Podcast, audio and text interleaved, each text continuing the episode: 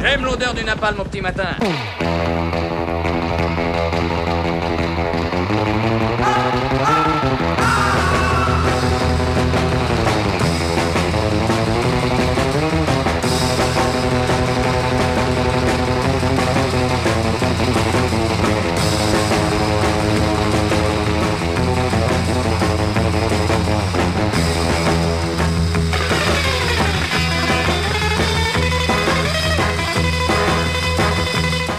Donc ça s'agite, ça suppute, ça glose dans les rédactions. Savants et moins savants s'activent pour conjecturer, imaginer, anticiper. Objectif savoir ce que pourrait bien dire Emmanuel Macron si la rumeur de réunion prochaine du Congrès à Versailles se confirme. Les journalistes de RTL semblent penser que oui, puisqu'ils annoncent en précision que cette réunion du Congrès devrait avoir lieu le 3 juillet prochain, à la veille du discours de politique générale du Premier ministre, Édouard Philippe est donc, à la veille aussi, du vote de confiance de l'Assemblée, vote très attendu pour connaître le taux d'inféodation de l'hémicycle. Pour rappel, depuis la révision constitutionnelle du 21 juillet 2008, le président de la République peut rassembler le Sénat et l'Assemblée nationale en congrès pour s'exprimer devant eux. Merci donc euh, Sarko. Remarquez, Hollande n'en avait pas abusé, n'ayant réuni le congrès qu'une fois après les effroyables attentats de Paris et du Stade de France. Cette manière de faire, typiquement d'importation américaine, confère le discours sur l'état de l'Union que le président américain prononce devant le Congrès annuellement, mais surtout les possibilités qu'elle procure n'ont bien sûr pas échappé à M. Macron et ses équipes. D'ailleurs, le porte-parole du gouvernement, Christophe Castaner, n'a pu, comme par hasard, ni infirmer ni confirmer hier sur LCI.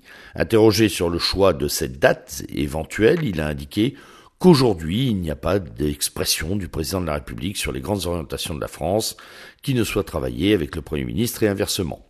Rappelons que le président est encore et toujours le maître des horloges et de son calendrier. En clair, on peut aisément parier que Macron va s'exprimer devant le fameux congrès.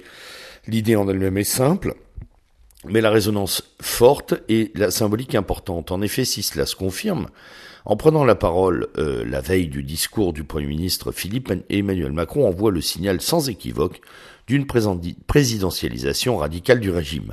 Or, ce ne sera pas une surprise puisque c'est là presque l'essence, l'esprit de la Ve République. Simplement, comme à son habitude, pourrait-on dire, Macron va mettre là le paquet sur la communication.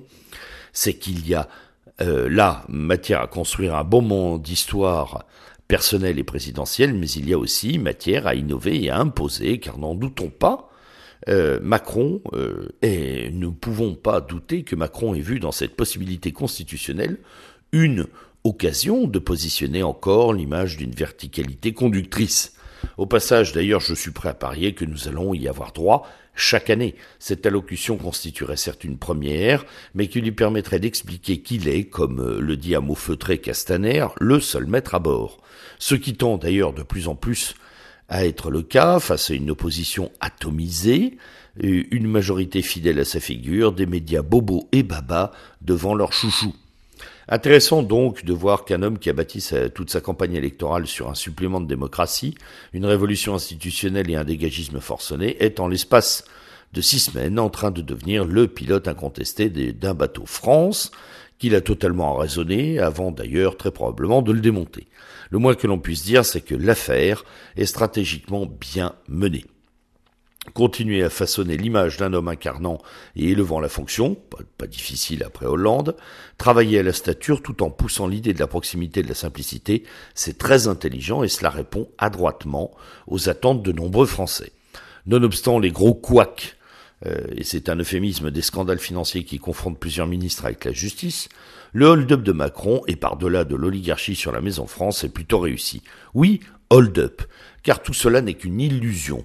Prétendre que la culture française n'existe pas et vouloir incarner l'âme de ce pays pourrait être un paradoxe sans le cynisme de cette caste. Et surtout, je pense que tout ce travail de stature personnelle n'est qu'une répétition, une préparation d'artillerie pour quelqu'un qui se rêve avant tout et surtout s'asseyant dans le futur poste d'une superprésidence de l'Union européenne. La boucle serait ainsi bouclée, Macron président des États-Unis d'Europe ou le cauchemar qui prend forme. Bonne journée.